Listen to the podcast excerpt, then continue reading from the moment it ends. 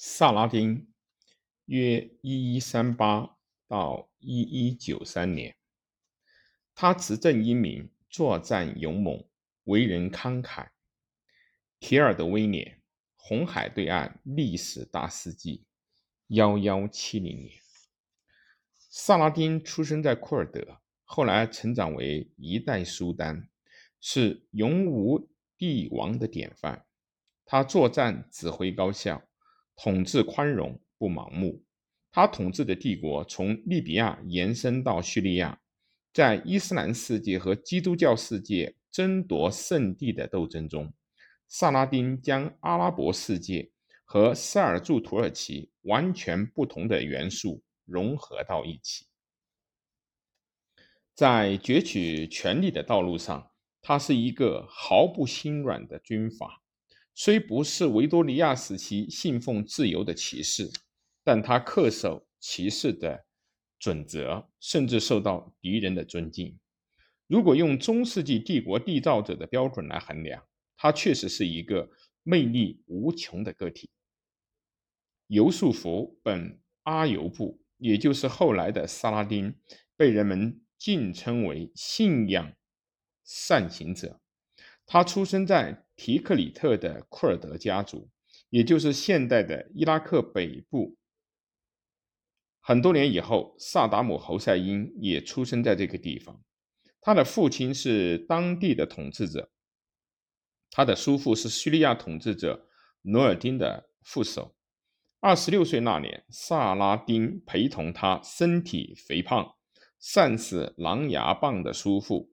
谢尔库赫与基督教东侵军作战，志在击败法蒂玛，从而夺回对埃及的控制权。他们赢得了战争，但谢尔库赫在战争中突发心脏病去世。一一七一年，萨拉丁处决了五千名苏丹卫队的成员，受国王册封统治埃及。三年后。赞吉王朝统治者努尔丁去世，萨拉丁一并夺取了对叙利亚的控制权。萨拉丁的帝国建立在复杂政局、森严秩序、军事强权之上。他此前都在为建立自己的实行逊尼派统治的帝国而征战，但此时他决心从基督教东侵军手上解放耶路撒冷。到一一七七年时，萨拉丁已经打造了一支可以对抗占据圣地的基督教徒的强大军队。圣地对于穆斯林来说具有和对基督教徒一样的神圣意义。然而，在蒙吉萨战役中，他手下两万六千人的军队却被一小支。人数远小于他们的基督教东侵军打得措手不及，溃败而逃。当时基督教东侵军的统帅是患有麻风病的耶路撒冷的国王鲍德温四世。十二世纪的八十年代，萨拉丁与基督教东侵军之间的战斗规模不断的升级，尤其是与沙地勇的雷纳德王子。耶路撒冷王国的实力不断的减弱，根本无法控制住主战的雷纳德。当基督教东侵军面对危机时感到愈加吃紧的时候，雷纳德不但挑衅了萨拉丁，双方的冲突不断的升级。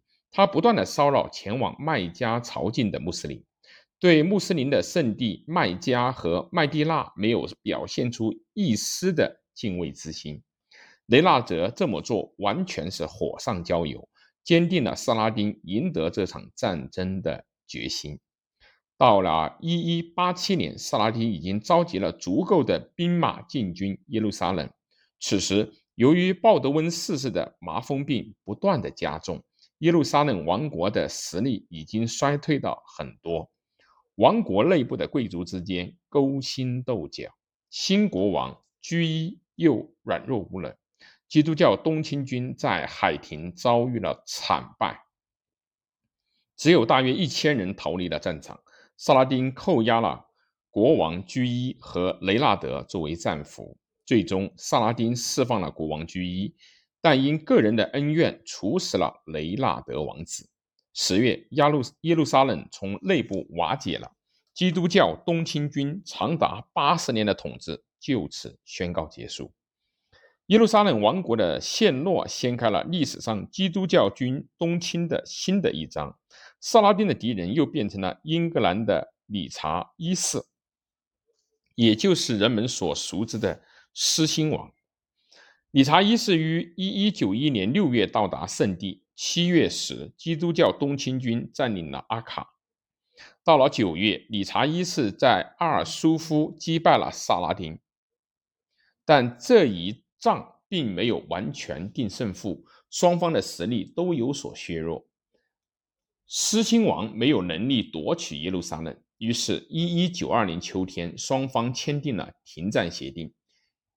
理查一世获得了巴勒斯坦的部分地区，基督教东侵军获得了阿卡海岸上边边角角的土地，但从全局上来讲，他们输掉了大局，因为萨拉丁还控制着耶路撒冷，而且还拥有着覆盖埃及、叙利亚和伊拉克的大帝国。萨拉丁对待异教徒很宽容，从他们允许不带武器的基督教徒身上进入到耶路撒冷朝拜。就可见一斑。不久以后，理查一世离开了圣地。理查一世和萨拉丁之后再也没有碰过面。次年，萨拉丁病逝，这两位伟大君主之间的关系也就成为了一段传奇。理查一世貌似很欣赏萨拉丁作为统治者和战场指挥官的才能、忍耐力和宽容大度。不可否认。萨拉丁对待战俘有时心狠手辣，但和理查一世一样，如果战况要求必须这么做，他就会毫不犹豫地执行。海廷一战，他杀了圣殿骑士团。事实上，在中世纪的宗教战争中，这样的事情司官司空见惯。但是，双方的编年史家都将萨拉丁歌颂为司法者、正义的统治者、伟大的王子。无论情势多么的艰难，他们都激发出人们的斗志，投入到战斗。对待他的基督教敌人，他一直以礼相待，保持着骑士的风度。萨拉丁死后，穆斯林编年史家巴哈丁将他称作世界上最勇敢的人之一，在任何时候都保持英勇无畏，意志坚定。作为埃及和叙利亚的苏丹，萨拉丁将自己的帝国留给了弟弟萨法丁。阿尤布家族的统治一直延续到一二五零年。作为历史上库尔德家族出来的功勋卓著的伟人，二十世纪时，他成为阿拉伯荣耀的象征。埃及、伊拉克、巴勒斯坦解放组织都使用他的。鹰鹫图案作为自己的标志。